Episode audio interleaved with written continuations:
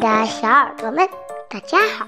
又到了每每日一次的历史故事时间了。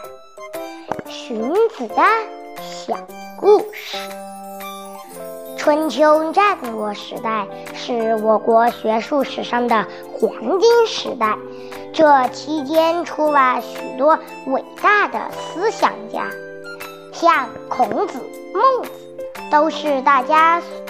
所熟悉的，但是还有许多学者，如荀子、庄子、老子、韩非子等，也在学术界占有重要地位。荀子从小就很聪明，十岁已有神童美誉，学问很好。长大后曾北游燕国，但是很可惜，没被燕王赏识。到他五十岁时，由于其南王招纳贤士，许多学者都前往齐国讲学，加上齐国以藏书丰富出名，所以荀子也被吸引前往齐国。荀子在齐国待了几年，很受齐王尊敬，被封为列大夫。当了齐国的顾问，因为他年纪比较大，学问又好，因此他在五十三岁到七八十岁之间，曾三度被人推选为祭酒。祭酒的意思是，每当国家有重要的宴会或祭典时，由荀子出面代表行祭酒的礼节。有些气量狭小的人。眼看次次都是荀子当祭酒，不免眼红，到处说荀子的坏话。齐王听信谗言后，渐渐和荀子疏远。荀子是个有骨气的人，不愿意再留下去，就决定离开齐国。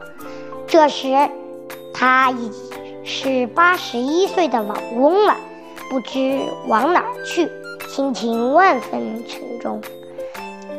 听说春楚申君爱好闲事，决定到楚国去。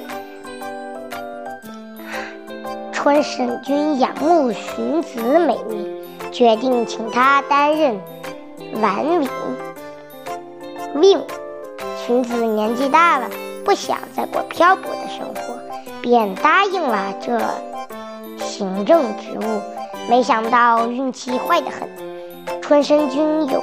为门客进谗言说：“商汤以帛为根据地，周武王以号起家，都不过拥有百里之地，结果统一天下。现在你给荀子一百里地，又是天下有名的贤人，你不怕吗？”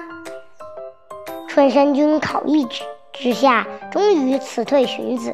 荀子也懒得去解释，拖着蹒跚的步伐又上路了。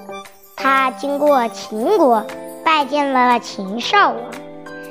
此时，通过秦少王正和范雎设计远交近攻的阴谋，攻伐天下，对荀子讲的大道理提不起一点兴趣。荀子只好回到赵国，春申君赶走了荀子，又后悔，加上有人责备他从前伊尹去夏入商，不久夏朝灭亡，商朝兴起，管仲去武入齐，于是鲁国衰弱，齐国高强。能干的国君应该懂得重用贤人。春申君派人到赵国，三请四请荀子，并且再三赔不是，最后又不过春申君的好意，荀子又回到楚国当宛领令。后来春申君死了，荀子也九十八岁了，就辞了官，写了三十二篇文章。这。就是传流后世的著名儒家名著《荀子》。孟子主张性善，荀子主张性恶，因此有人误会荀子不是好人。其实绝对不是如此，他们两者都是发扬孔子思想的大儒，只是看法有异。荀子认为，一个人眼睛贪图美色，耳朵喜欢好听的音乐，舌头爱好美味，想吃想玩。好逸恶劳，这都是人的天性，所以人才有七情六欲。这些天赋自然的本能，并不是不好。可是，如果依人天性顺其发展，必然会引起争夺暴虐，这个世界便成为自私恐怖的世界。所以，人们想要办法压抑这些本性。提倡礼让、仁爱等道德标准，否则就像刺猬般挤在一起，彼此刺戳。所以一切的善都出于伪，伪的意思就是人为，也就是后天的改。所以他最重视教育和礼乐。认为只有如此，才能矫正先天的坏习性，培养好品行。